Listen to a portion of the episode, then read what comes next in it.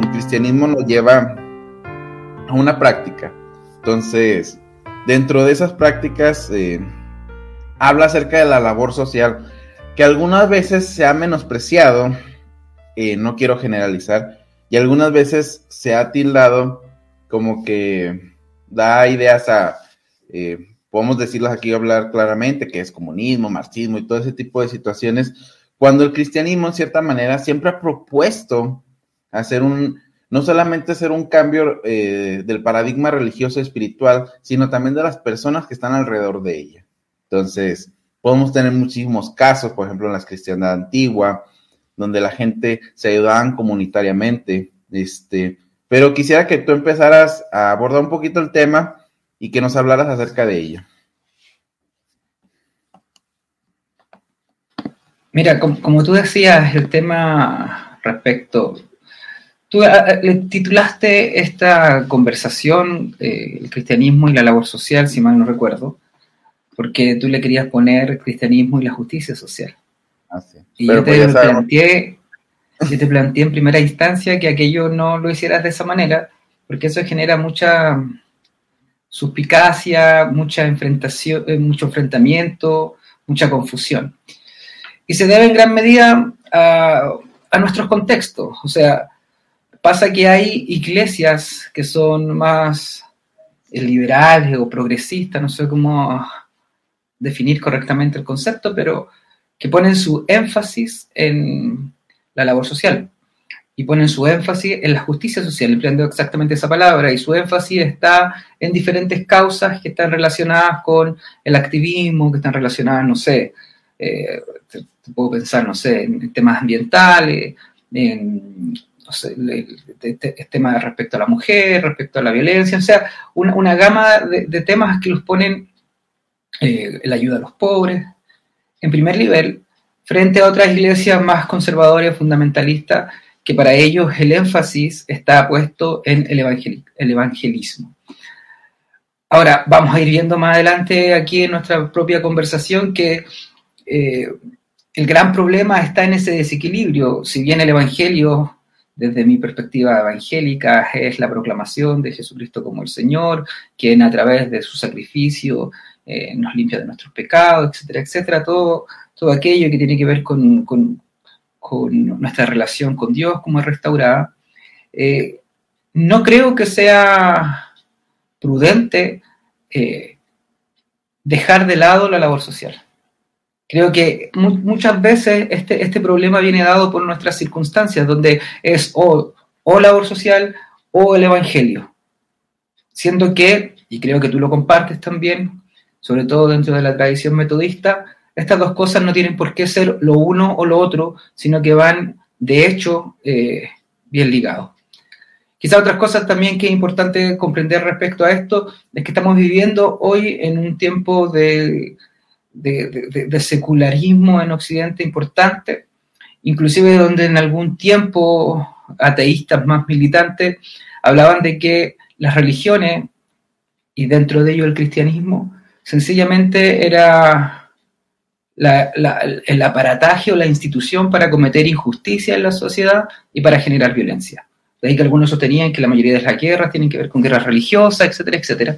Entonces el tema respecto a la justicia o respecto a la labor social, que es el término que mejor creo que, que, nos genera tanto anticuerpos, más que la justicia social, es sumamente importante en nuestro tiempo para expresar a través de nuestros actos y de nuestras obras el Evangelio que proclamamos con nuestros labios y con nuestra vida.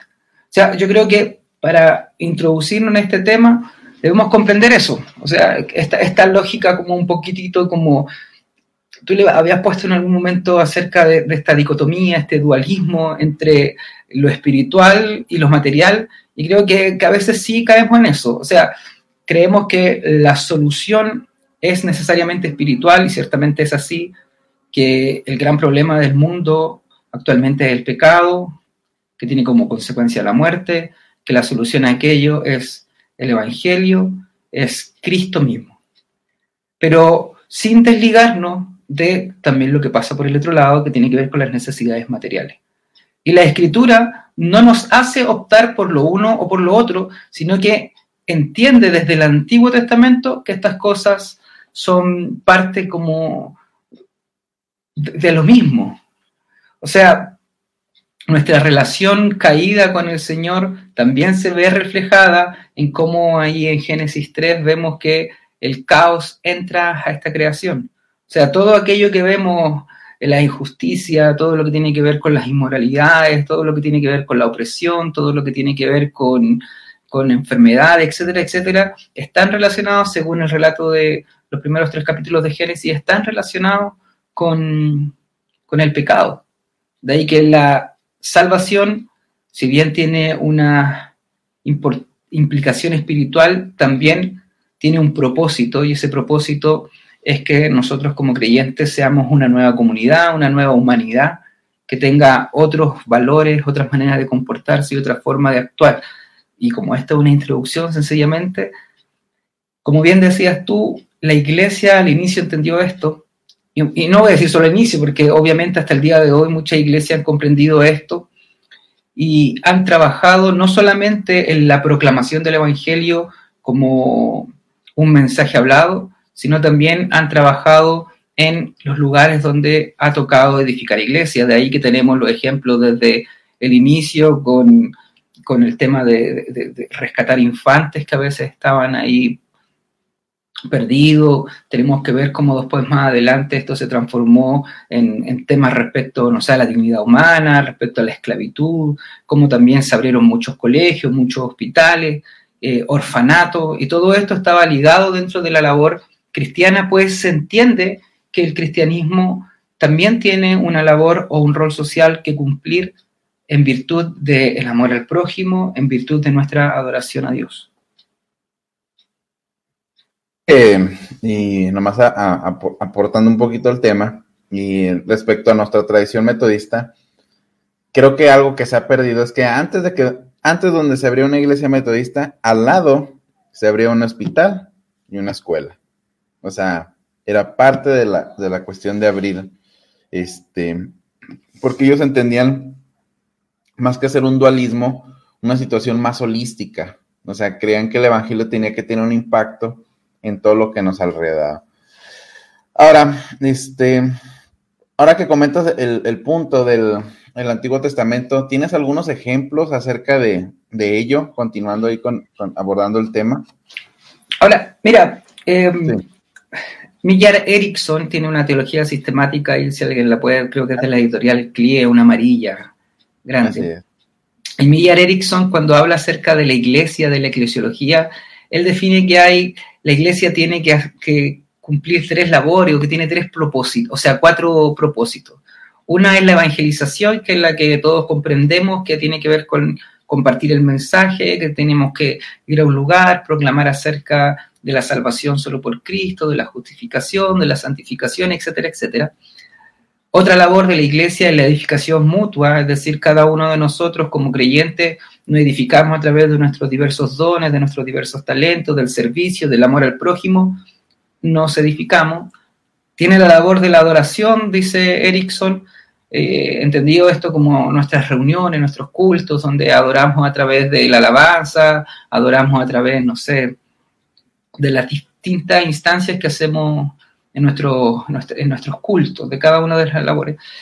Y él dice también que como el amor al prójimo está muy ligado a la ley del amor, en este resumen que hace nuestro Señor Jesucristo, la, la preocupación social es parte fundamental de de la labor que tiene la iglesia.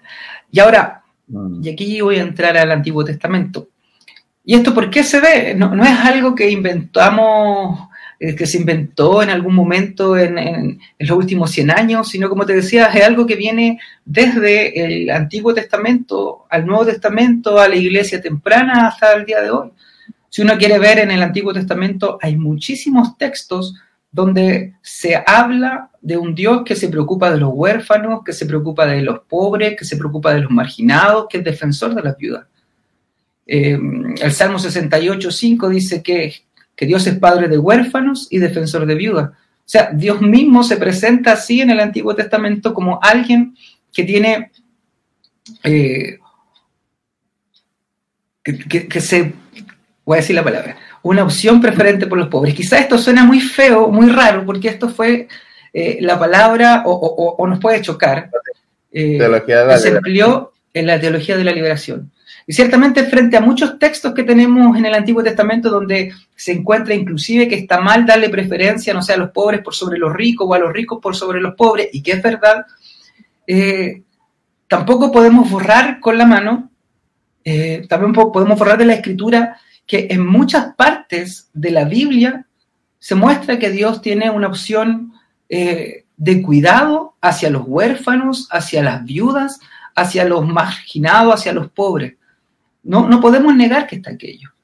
Yo con esto no quiero decir, y aquí lo quiero dejar bien en claro, que Dios no tenga una preocupación por aquellos que a lo mejor están en un estatus social mayor. Para nada. El mensaje de salvación, el evangelio debe ser predicado a todo, a toda criatura sin importar su, color de piel, sin importar su estatus económico, sin importar si es hombre, mujer, sin importar su nacionalidad, sin importar nada. El mensaje debemos predicarlo a toda criatura. Ese es el mandamiento. Pero no podemos, como les decía, obviar el hecho de que en el Antiguo Testamento muchísimos textos nos hablan acerca del cuidado de estos marginados, de los pobres, de los huérfanos, de las viudas. Eso no, no lo podemos olvidar. De hecho, si usted lee el Deuteronomio, se va a dar cuenta de que hay una serie de normas, serie de instrucciones, serie de leyes que van en especial cuidado de aquellos que no tenían, eh, no, tenían tierra o que no tenían bienes, que no tenían riqueza. Hay mucho, quizá uno de los más curiosos que tenía que ver con esto de cuando se recolectaba la espiga, no sé si tú te acuerdas. JR, y que si iban cayendo en el camino tenían que ir dejándola ahí para los que tenían necesidad pudiesen, exacto, pudiesen ir recogiéndolo detrás de ellos. O sea, Dios no es un Dios como les decía al inicio, muchos se quejan que es un Dios que está favoreciendo las injusticias sociales, que es un Dios violento, que es un Dios que no se preocupa de aquellos que están en, en opresión, que aquellos que están en necesidad. Para nada, cualquier persona que tenga una lectura del Antiguo Testamento, que pase por los salmos, que pase por los textos de los profetas, que pase por el libro de Deuteronomio, se va a dar cuenta que Dios siempre ha tenido un especial cuidado, aunque esta palabra opción preferente por los pobres pueda sonar muy, muy compleja, eh, sí se, se nos muestra un Dios que tiene un especial cuidado por aquellos que están en necesidad. Quizás podríamos preguntarnos por qué. Yo, eh, quizás es, parte del sentido común o quizás es obvio que, los pobres, inclusive en nuestro tiempo de hoy, eh, tienen mayor sufrimiento de injusticia, aunque tienen mayor, menos posibilidades de defensa. De ahí es que Dios se identifica con ellos.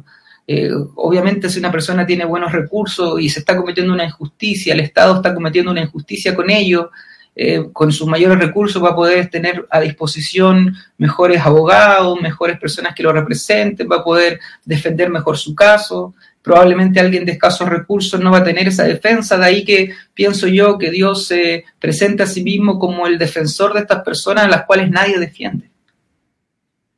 Pero ahí está el testimonio del Antiguo Testamento está de, hecho dado por eso y de hecho se, nos habla mucho de tener misericordia, se evalúa la rectitud de una persona, como es, como el ser humano se comporta frente a los necesitados. O sea, Proverbios 31.8, tengo aquí anotado en la Biblia de las Américas, dice, abre tu boca por los mudos, por los derechos de todos los desdichados. Y quizás eso en nuestro contexto, sobre todo a los que estamos en lugares donde se discuten temas como el aborto, no, no hace mucho sentido cuando se habla acerca de que yo soy la voz de los que no tienen voz, hablando en defensa de, del ser en gestación que está por nacer, eh, cuya dignidad también es una dignidad importante que consideramos como cristianos, o, al menos la mayoría de los cristianos, eh, como una dignidad que, que, viene desde la concepción. Pero Proverbios 31.8 dice, abre tu boca por los mudos. O sea, hay, hay algo en la rectitud que nos pide el Señor, donde nosotros también debemos preocuparnos por aquello que tienen necesidad. En este caso, los mudos que, no tienen, la que tienen necesidad del habla. También se nos habla del necesitado de pan, el pobre, los huérfanos, los desahuciados, los enfermos. Entonces, no podemos, una vez más, eh, pasar por alto que en el Antiguo Testamento se muestra en bastantes textos que Dios está preocupado de aquellos que están en situación de necesidad, de marginación. Está preocupado de ellos. Fíjate, a me llama muchísimo la atención porque el, el domingo me tocó predicar y toqué, un, eh, toqué unos versículos de Isaías 1, 12 al 20, pero me llama muchísimo la atención porque Dios empieza a hablar acerca de que está aborrecido de sus fiestas, de las lunas nuevas, lunas viejas. Y lo dice, bueno, primero límpiate y quítate toda la iniquidad. Y lo dice, buscar el juicio y lo, como que a veces mucha gente quita esas partes, ¿verdad? Restituir al agraviado, hacer justicia al huérfano y amparar a la viuda. Y después de eso, o sea, dice, venid luego, dice el Señor, estemos a cuentas. O sea, la santidad, o sea, la santidad personal se va también se va a estar reflejando en una santidad hacia los demás. Es como yo les decía la otra, el domingo le estaba diciendo ya a la congregación, es que no solamente es necesario dejar de hacer el mal, sino también hacer el bien. Es que muchas veces, mucha gente deja el cristianismo en que yo no tomo, yo no robo, yo no fumo. bueno, esas, como dice el Señor, dejad de hacer esto sin dejar, o sea, y haciendo lo otro, ¿eh? O sea, es que ese, es el punto que a veces mucha gente hace esas separaciones entre las cuestiones cristianas. Claro, y eso, eso yo también lo hablaba hace poco en la iglesia, eh, hacía una mención de un texto que, crea, que queda, si mal no recuerdo, en Génesis 2.15, que en el, huerto del Edén dice que el Señor, que Dios puso al hombre para que cuidara y cultivara el huerto, cultivara y cuidara el huerto. Entonces yo les decía que muchas veces nosotros planteamos eh, nuestra idea de vida cristiana como algo muy separado, lo espiritual versus la vida, entre comillas, secular. Entonces, donde nuestra misión como creyente es orar, leer la Biblia, asistir a las reuniones. Y no está mal, eso está bien, pero eso es, por decirlo de algún modo, el, estándar mínimo de lo que como creyentes debiésemos hacer. Eh, si uno vuelve ahí al relato de Génesis, la manera en que Adán tenía que adorar a Dios era cultivando y cuidando el huerto o el jardín del Edén. Obviamente ya entendemos ciertamente que que, Adán y la humanidad peca, desobedece a Dios y es expulsada del huerto. Sin embargo, esta nueva humanidad que viene en Cristo es una nueva humanidad que es salvada, es justificada, pero es con un propósito, es para algo. Y es para reflejar, anunciar las virtudes de aquel que nos llamó de las tinieblas a su luz admirable. Y en esa proclamación debemos reflejar nosotros el carácter de nuestro Señor. Y si en el Antiguo Testamento se habla de que el Señor tiene una preocupación importante respecto a los pobres, respecto a los viudas, respecto a los huérfanos, al menos debiésemos cuestionarnos como creyentes hoy en el siglo XXI si nosotros tenemos la misma preocupación que el Señor lo tiene. Porque nuestra adoración no es solamente, y digo solamente porque no quiero negar que sea el cantar, el orar, el participar de las reuniones, el estudiar la Biblia, sino que nuestra adoración está en esa idea de cultivar el huerto, de cuidarlo, de lo que tenemos a nuestro alrededor, de lo que Dios nos ha dado. No sé, hermano, hermana que está viendo esto, si tú tienes una familia, si tú tienes hijos, si tú tienes esposa, un trabajo, una profesión, si tienes, no sé, una vecindad, algo donde tú estás, Dios te ha puesto ahí para que a través de tus distintos dones, talentos, aptitudes, podamos cultivar y cuidar ese huerto y podamos generar en ello algo un poco más, más lleno de amor, más lleno de misericordia, más lleno de belleza, más lleno de justicia. Y eso no, no podemos desligarnos de todos estos conceptos. Yo tenía aquí anotado un texto de Job 29, a Job al que se le consideraba un hombre recto, un hombre justo, Y en el 29 del 12 al 16, la nueva versión internacional dice, si el pobre recurría a mí, yo lo ponía a salvo. Y también al huérfano si no tenía quien lo ayudara. Me bendecían los desahuciados, por mí gritaba de alegría el corazón de las viudas.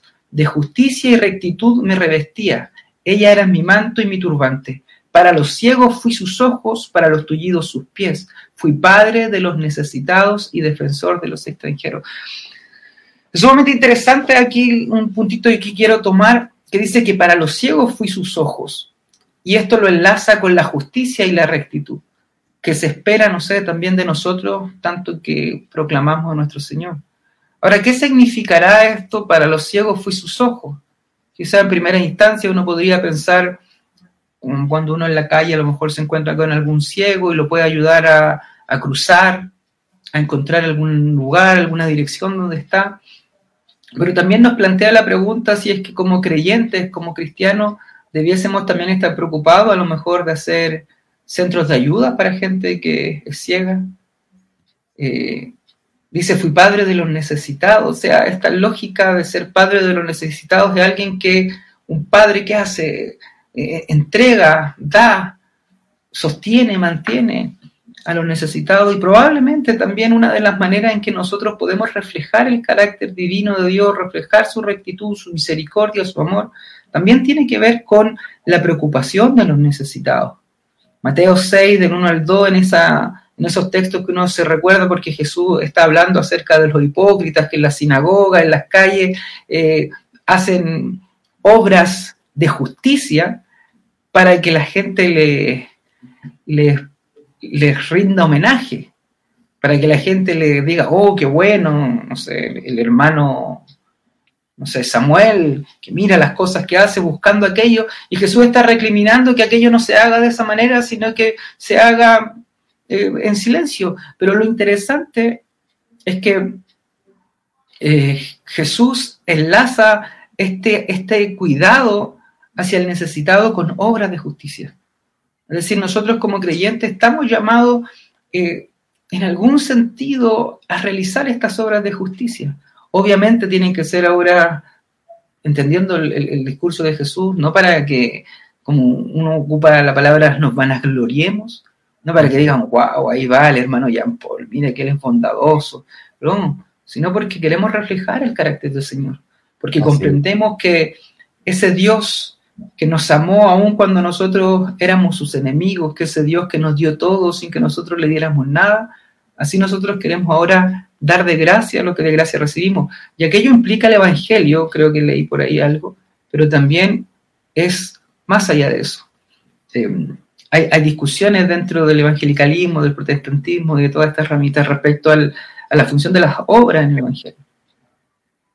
Y si algo podemos estar de acuerdo, es como lo que dice Pablo es que nosotros hemos sido transformados, llamados, atraídos hacia Él para andar en buenas obras que Dios preparó de antemano. O sea, hay un propósito en nuestro llamado. Y, hay, obviamente que hay muchos ítems de este propósito, la santificación, el parecernos más a Cristo, el crecer en, de gloria en gloria, etcétera, etcétera. Pero también tenemos que eh, andar en las obras que el Señor preparó de antemano. No podemos olvidarnos de aquello. Si bien algunas veces uno puede decir, pero hermano, si las obras no te salvan, y, yo voy a estar de acuerdo con eso. Personalmente voy a estar de acuerdo con eso. Sí. Pero, pero también son necesarias y el Señor nos pide, y aquello refleja que nuestro corazón ha sido transformado y que el Espíritu Santo está dentro de nosotros.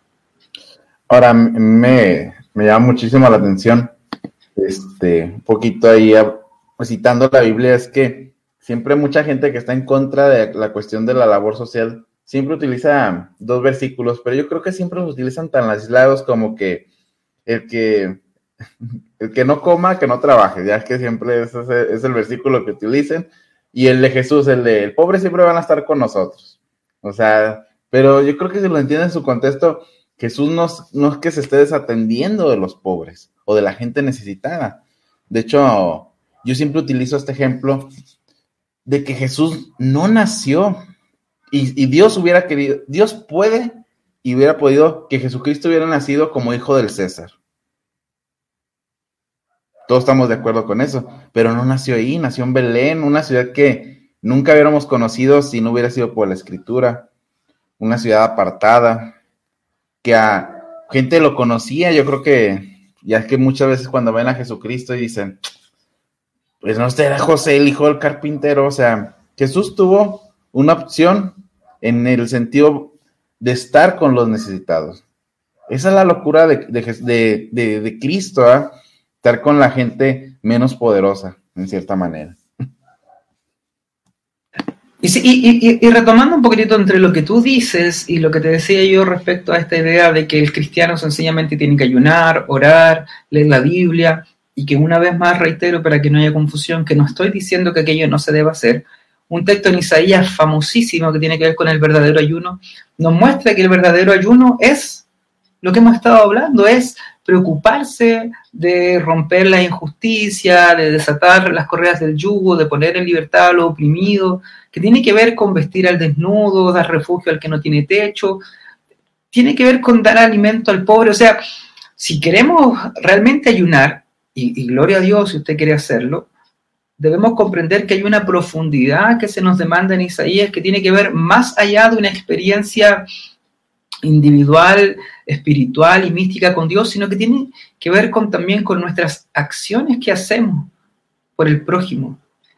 Ahora, yo entiendo, como decías tú, que a veces esto genera cierta eh, sobre todo porque estos conceptos o estas palabras o estas ideas se han utilizado mucho como puerta de entrada para ciertas propagandas políticas, ciertos panfletos. Entonces, ah, entonces los cristianos tienen que apoyar al candidato de este sector y no al otro, o por esta idea. Porque uno podría decir, bueno, si entonces Israel en el Antiguo Testamento vemos que redistribuía bienes, que había redistribución de dinero a través del diezmo, vemos que también inclusive las tierras no estaban a perpetuidad y también se redistribuían. Entonces los creyentes debemos estar a favor de la redistribución de, de los ingresos eh, a través del Estado, etcétera, etcétera. Y no estamos planteando aquello número uno, yo, yo no podría porque las naciones, las democracias liberales, los contextos que vivimos hoy, no es lo mismo que la nación teocrática en pacto con Dios del Antiguo Testamento. Las condiciones son distintas y yo no podría decir que uno tiene que aplicar directamente eh, ese, ese mandato a la nación teocrática de Israel con nuestros estados contemporáneos que no, no, no, están en pacto con Dios, que no quieren buscar a Dios, que no consideran a Dios soberano, etcétera, etcétera. Entonces, si bien yo no quiero eh, aquí sostener y decir, no, que lo que pasa es que nosotros como iglesia debemos apoyar estas cosas públicas del Estado o no debemos apoyarlas, es importante que podamos salirnos de, de, de, a veces de ese, ese debate tan extraño y mirar desde el cristianismo y mirar desde el cristianismo cosas que están en la escritura, cosas que nos demanda. O sea, todos estos textos del Antiguo Testamento están ahí. Y si bien a lo mejor el día de hoy alguien podría decir, pero bueno, eso era el Antiguo Testamento, hoy día estamos en otro momento de, de la historia de salvación, bueno, pero esos textos no los podemos borrar y hay que verlos. ¿Qué entendemos de ellos? ¿Cuál es el principio que puede ser rescatado de aquello? ¿Cómo debemos mirarlo? ¿Qué pasa ahora en el, en el Nuevo Testamento respecto a estas ideas? ¿Permanecen? ¿No permanecen? Y de seguro, si usted quiere mirar aquello hacia atrás y luego lo quiere mirar en el Nuevo Testamento, usted también lo va a encontrar. Usted también va a encontrar en el Nuevo Testamento, como decía el mismo JR aquí, que nuestro Señor Jesucristo tuvo una preocupación por los marginados. Fue cercano a aquellos que eran considerados como menos, los gentiles, que también dio dignidad a las mujeres, eh, fue cercano a los leprosos que no tenían ni siquiera que participar en el, ahí en, con el pueblo. O sea, nuestro Señor Jesucristo no fue alguien, como decía él, que solamente se rodeó de personas de la alta alcurnia de la élite. Ciertamente tampoco fue alguien que, dijéramos no lo hacía. Sí, también tenemos textos donde Jesús se relacionaba con, soldados romanos, que conversaba, no sé, con fariseos, que probablemente tenía relación con personas que eran en cargos. Pero no podemos negar ni podemos obviar que nuestro Señor Jesucristo estaba cercano a los marginados, a las viudas, a los niños, a las mujeres, a las personas en necesidad. Se preocupaba de lo espiritual, ciertamente. Así es. Ciertamente. Pero también no dudó en dar alimento a, no sé, las escenas estas de la multiplicación del pan. O sea, ¿por qué lo hizo? Porque también hay una preocupación respecto a eso. Sí, de hecho, de hecho, digo, obviamente no hay que tomarlo en su totalidad, o sea, como una regla general, pero si tú lees los, primeros versículos de, de, Lucas, o sea, está muy impactante lo que este, dice María, de que quitó de los tronos a los poderosos y exaltó a los humildes, ¿verdad? Y a los hambrientos colmó de bienes, ¿verdad? Es un texto muy provocativo, ¿ah? O sea, si tú lo lees, dices, bueno, o sea, Cristo, ¿qué viene a hacer? Obviamente hay que tomarlo en su balance, porque Cristo, como tú bien dices, trata a todos por igual. Es que esa, es la importante, la cuestión, o sea, trata a todos por igual, ¿verdad? Como bien dice en la carta de Santiago, ¿verdad? O sea, pues sí, Dios te bendiga, clásico que sí, Dios te bendiga, pero no le doy un pan. Pues, o sea, no estamos tomando en cuenta que en cierta manera también la concepción religiosa del cristianismo no es un dualismo tan extremo como lo presenta el platonismo de el alma y el cuerpo, no. O sea, la concepción judía es que las dos cosas estaban intrínsecamente unidas. Entonces, si solamente nos estamos si solamente nos estamos preocupando por lo espiritual, estamos haciendo del cristianismo un tipo de platonismo, que era una de las críticas que hacía Nietzsche. ¿eh? De hecho, es una de las críticas más duras que hace Nietzsche sobre la religión cristiana, obviamente tomando en el contexto que él está haciendo. ¿eh? Y, y, tienen mucha razón en eso, porque solo nos preocupamos de la parte espiritual, es no comprender el mensaje que tiene que ver con un todo, tiene que ver con un todo. Ya nuestro Señor Jesucristo no es alguien que vino solamente en espíritu a, este mundo a enseñarnos, como inclusive fueron una de las primeras batallas teológicas que tuvieron los primeros creyentes respecto a la naturaleza del Hijo. Entonces se comprendió y se entendió y se, y se defendió que nuestro Señor Jesucristo era verdaderamente hombre, porque no era un ser inmaterial, una, especie de fantasma que estaba aquí, porque claro, se tenía la idea popular en esos tiempos de que lo material era malo, de que lo material era algo corrupto, que lo material entonces era vergonzoso que el Hijo de Dios tuviese un cuerpo material. Pero aquello no es así en el cristianismo. Es más, luego en el desarrollo eh, nunca se ha desechado el tema material, después de los credos dice que resucitaremos en carne. O sea, no hay algo que, que sea malo respecto a esto. Eh, tenemos a un Señor Jesús que lloró, un Jesús que durmió, un Jesús que comió. Eh, entonces, tenemos que a veces cambiar un poquitito el, este chip respecto a cómo entendemos estas cosas. Eh, a veces hay momentos en los que lo más espiritual va a ser trabajar y otro en lo que más espiritual va a ser descansar.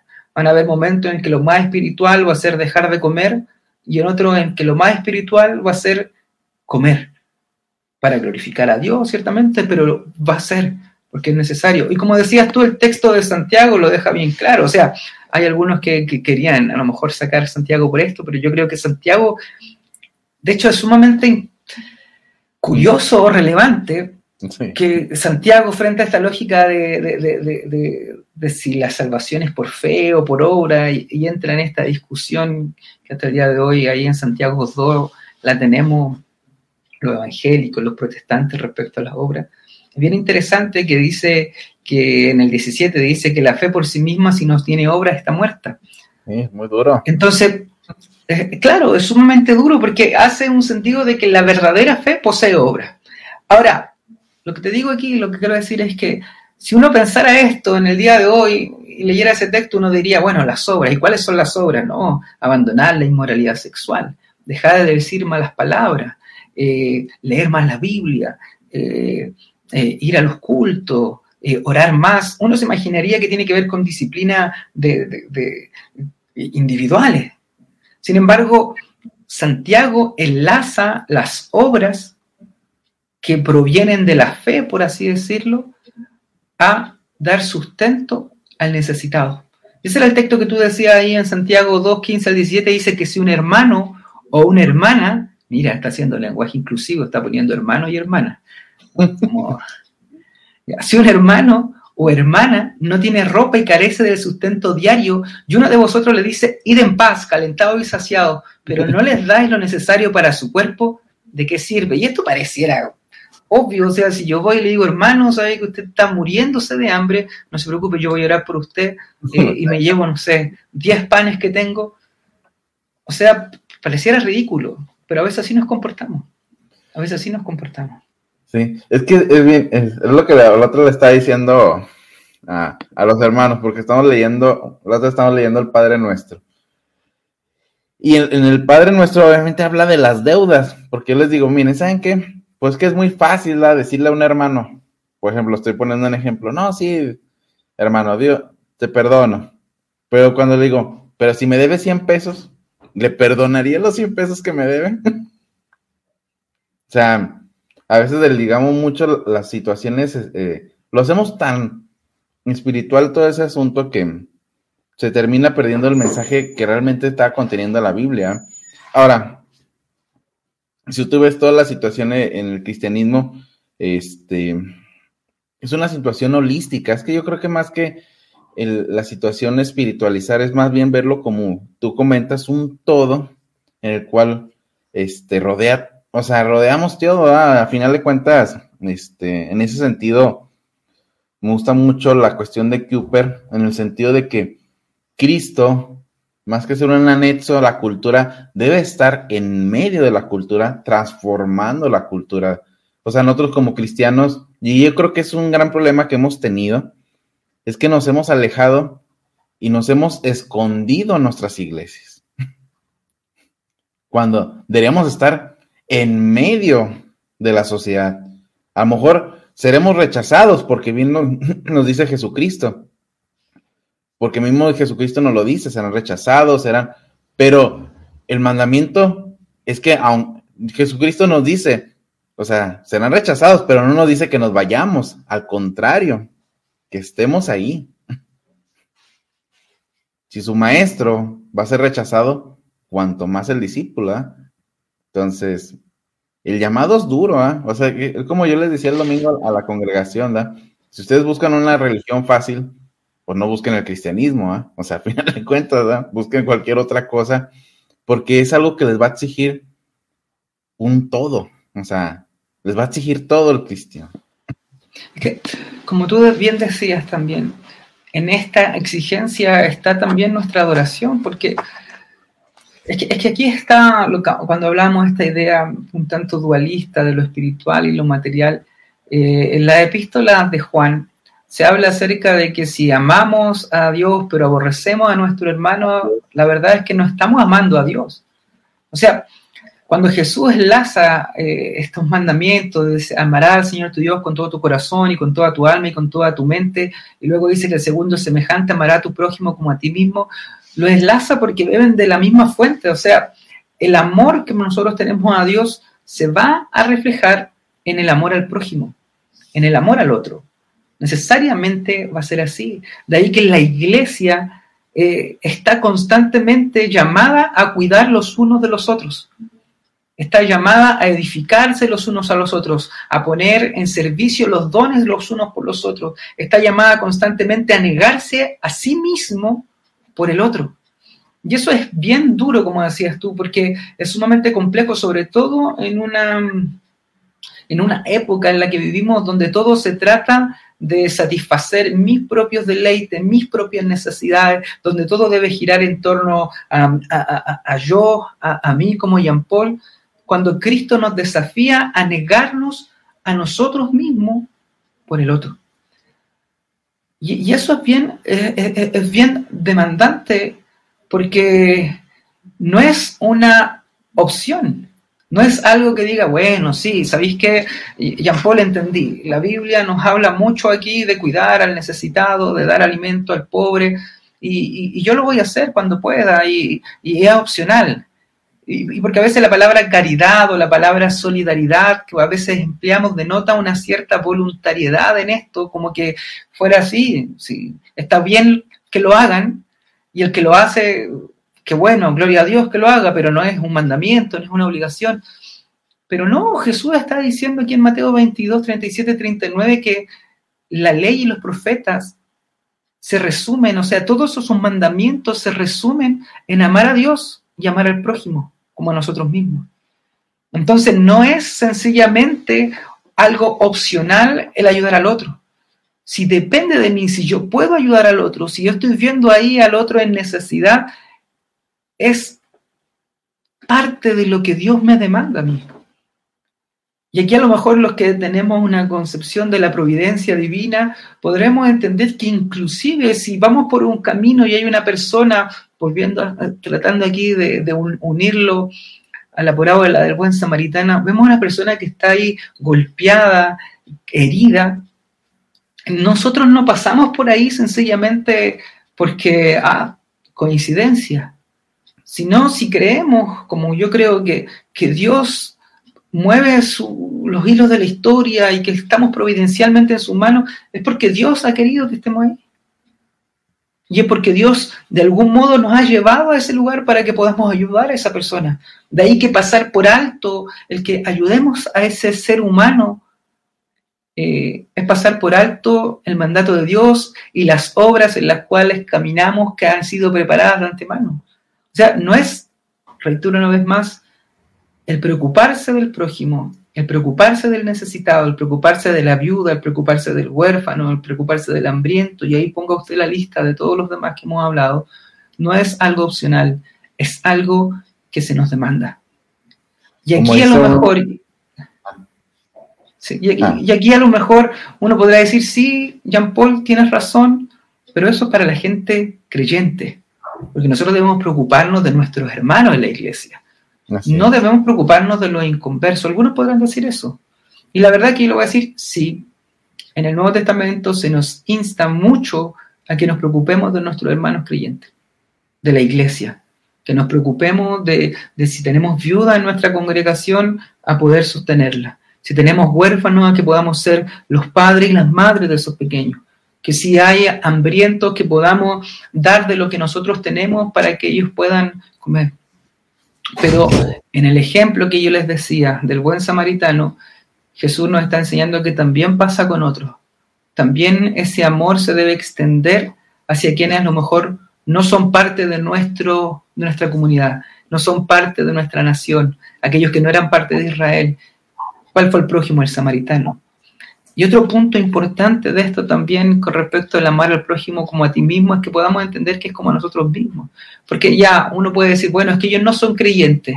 No importa, nosotros debemos amar como a nosotros nos gustaría. Si nosotros estuviéramos pasando hambre, ¿qué nos gustaría que hicieran los demás por nosotros? Si nosotros estamos pasando necesidad, si estuviésemos pasando frío, ¿no nos gustaría que alguien nos estrechara la mano? ¿No es acaso aquello lo que pasó con nosotros cuando Dios vino a nuestro encuentro? Y es por eso que tus palabras tenían mucho sentido cuando decías que el cristianismo es algo bien, eh, es un estándar bien alto, porque el estándar del amor no es un estándar más bajo que la ley de Moisés, es un estándar mucho más alto, es mucho más alto. Por eso es que Agustín podía decir el que ama todo lo ilícito, porque amar Claro, hoy día una palabra que uno se la encuentra en cualquier lado, en, sticker, en cualquier grafiti en la calle, pero amar como Cristo amó es algo bien, bien grande, bien grande, ese amor que se niega así. O sea, voy a poner un caso súper cotidiano y que a lo mejor hasta a mí mismo me va a llegar ahí el remesón de parte de Dios.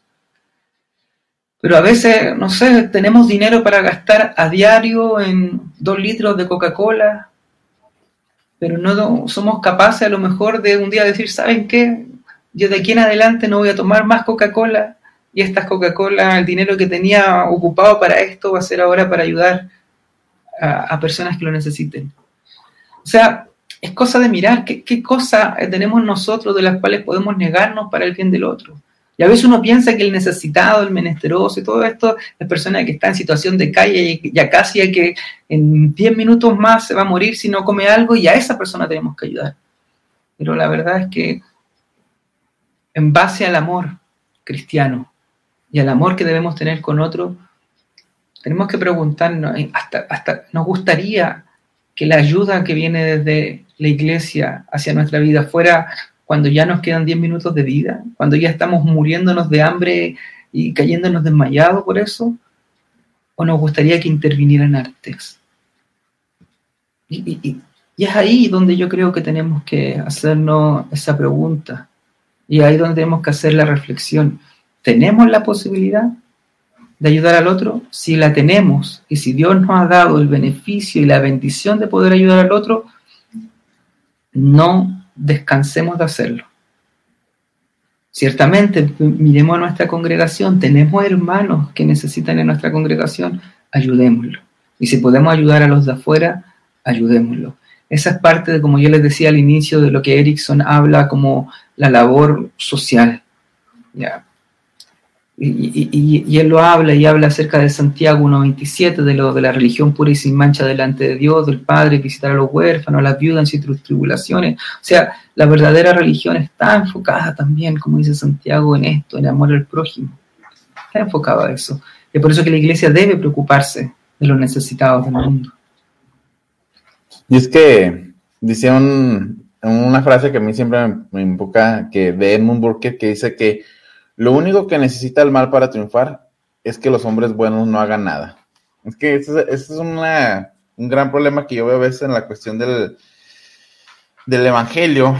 Y volviendo al, punto, es que reducimos el evangelio a ciertas cuestiones de no hacer cuando el espíritu, o sea, donde hay espíritu hay libertad, y la libertad es hacer todo en amor, o sea, porque muchas veces decimos, ay, bueno, no puedo hacer esto. No, pero puedes hacer 20 cosas, ¿verdad? A lo mejor no puedo, no sé, no puedo, no fumo, pero puedes visitar a tu hermano, puedes, puedes echarle una llamada, o sea, reducimos tanto a los no en vez de a los sí el cristianismo. Esa es una gran situación que yo veo a veces en la situación social que nosotros tenemos. Y, había una objeción que tú decías antes que se plantea este texto de Pablo, que es verdad, y yo que dice que el que no trabaja no coma. Y es verdad, es verdad. Ahora, aquí apunta ese texto, apunta a la persona que se niega a hacer algo pudiendo. No, no, está aquí Pablo borrando con el codo todos los textos de los profetas del Antiguo Testamento acerca de cuidar al pobre. Y es porque pasa, y quizá aquí no, no me quiero extender, así que sencillamente voy a tomar unos puntitos chiquititos y es porque pasa porque creemos que la pobreza está ligada a la flojera. Tenemos esa idea. Entonces, el que no trabaja no come porque yo voy a ayudar a este pobre que está aquí o a este necesitado, porque yo voy a ayudar a mi vecino que está en problema, porque voy a ayudar a este. Si en realidad esas personas están así porque se lo buscaron. Están así porque no se esfuerzan, están así porque son flojos. Pero la verdad es que inclusive en la escritura se nos muestra que las causas de la pobreza son múltiples son múltiples. Hay pobrezas que tienen que ver con la desigualdad, otras que tendrán que ver con los abusos, por la usura, por la injusticia salarial. O sea, ¿cuántas veces los profetas no hablan en contra de aquellos que no pagan lo que es debido? ¿Ya? También obviamente que hay estructuras pecaminosas, obviamente también hay, hay consecuencias de pecado, pero también hay pobreza que tiene que ver con las catástrofes, o sea, personas que pierden sus casas por un incendio, por un terremoto, y también, obviamente, habrán algunas que tienen que ver con la falta de disciplina. Pero nuestro llamado es a poder ayudar en virtud del amor al prójimo a esas personas. No tratando de decir, ah, es que esta persona es así porque se lo buscó, sino entender. Y, ahí cada quien podrá evaluar como iglesia, como individuo, podrá evaluar cómo lo hace. A lo mejor usted, aquí yo no me quiero meter, porque esto puede generar más diferencias de opiniones respecto a las estrategias, las tácticas que uno pueda emplear para llegar aquí, pero bueno, ahí te puede preguntarse, a lo mejor usted diga, mira, yo en realidad voy a ayudar a esta persona abriendo cursos para que, no sé, gente que no sepa leer y que aquello le está impidiendo poder tener un trabajo un trabajo, yo les voy a enseñar a leer. Tenía una hermana en una iglesia que ella se dedicaba a eso. Llegaban personas que no sabían leer y era su manera de apoyar al necesitado.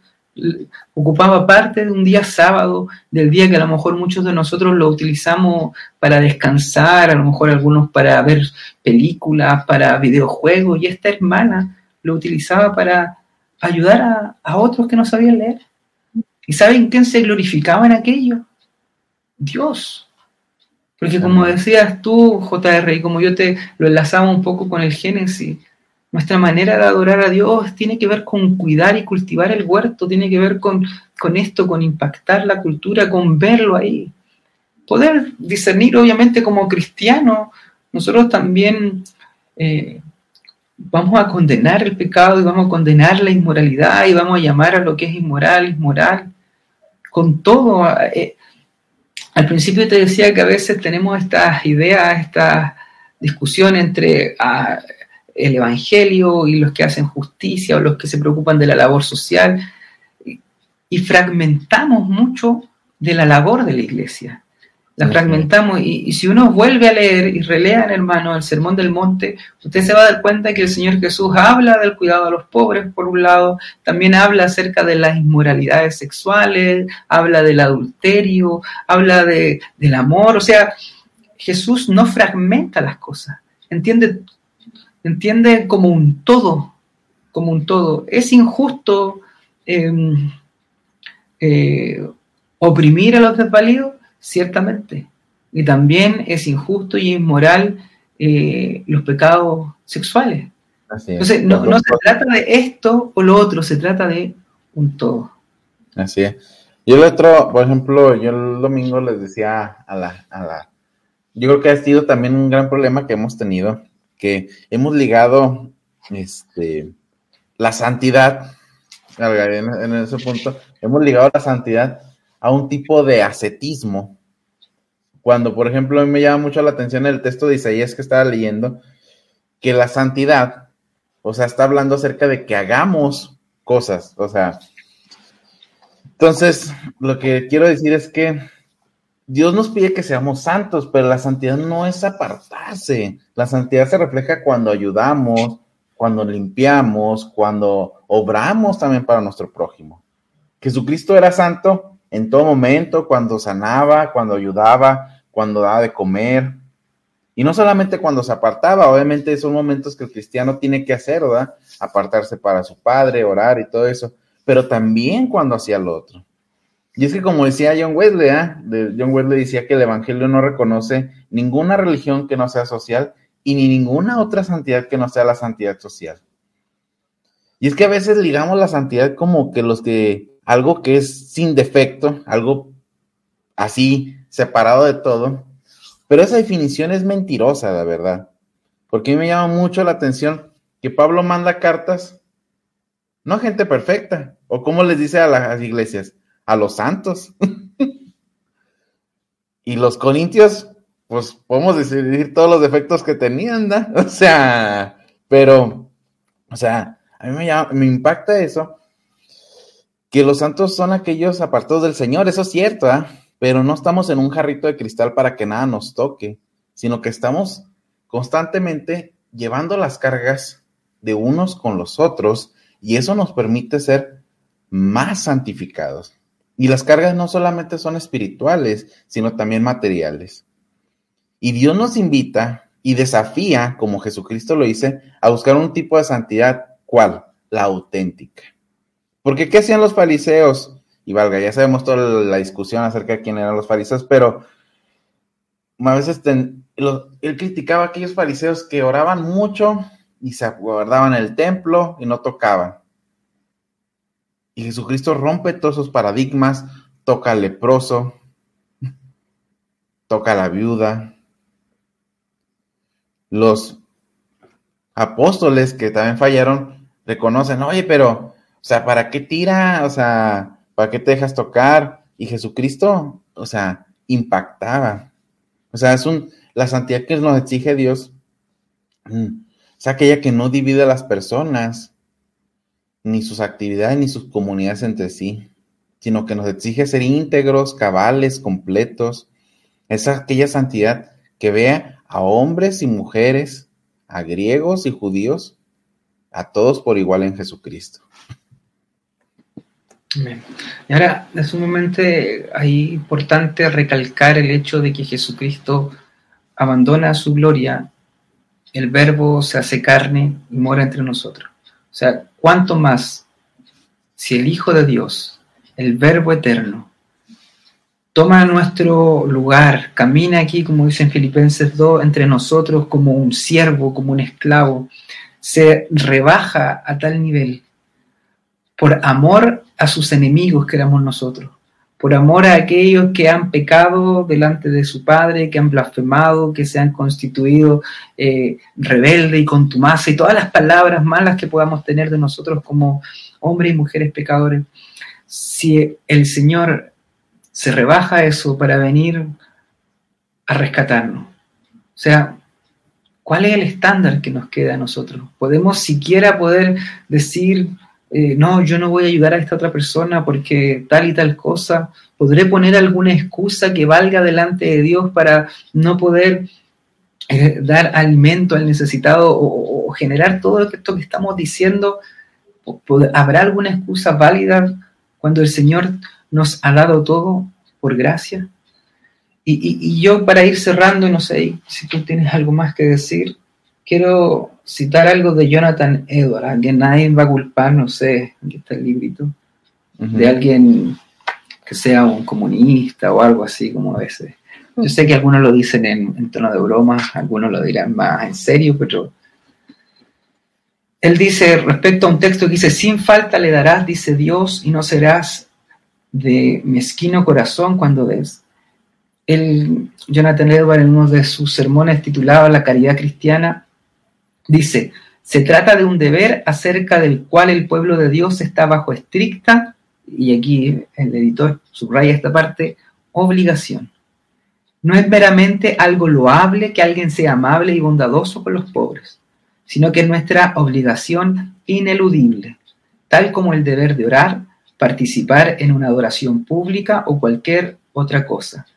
Y el incumplimiento de esto trae gran culpabilidad sobre cualquier persona. Así que como partía yo con Erickson diciendo, uno de los propósitos de la iglesia, uno de los deberes de la iglesia es necesariamente, no opcionalmente, así como tenemos el deber de evangelizar, el deber de reunirnos a orar, a adorar, uno de sus deberes es la preocupación social, es preocuparnos por el otro. Primeramente dentro de nuestra comunidad, primeramente dentro de la congregación, pero en lo que sea posible hacia afuera también. Y cierro con la cita de Erickson que dice que habrá diferencias de opinión en cuanto a las estrategias y tácticas para emplear. En algunos casos la iglesia obrará simplemente para aliviar a los heridos, o sea, para tratar las consecuencias del problema, y en otras actuará para cambiar las circunstancias que han producido ese problema. Así que con esto yo los quiero incentivar, los que están viendo, como dice ahí el hermano Ricardo Antonio, que el amor al prójimo es como manifestamos que somos hijos de Dios, a eso, a poner en práctica el amor al prójimo, a poner en práctica ese amor que muchas veces gritamos, oramos y cantamos que tenemos a Dios, pero que lo podamos reflejar también en aquellos que poseen la imagen de nuestro Señor, aquellos que han sido creados a la imagen de nuestro Dios.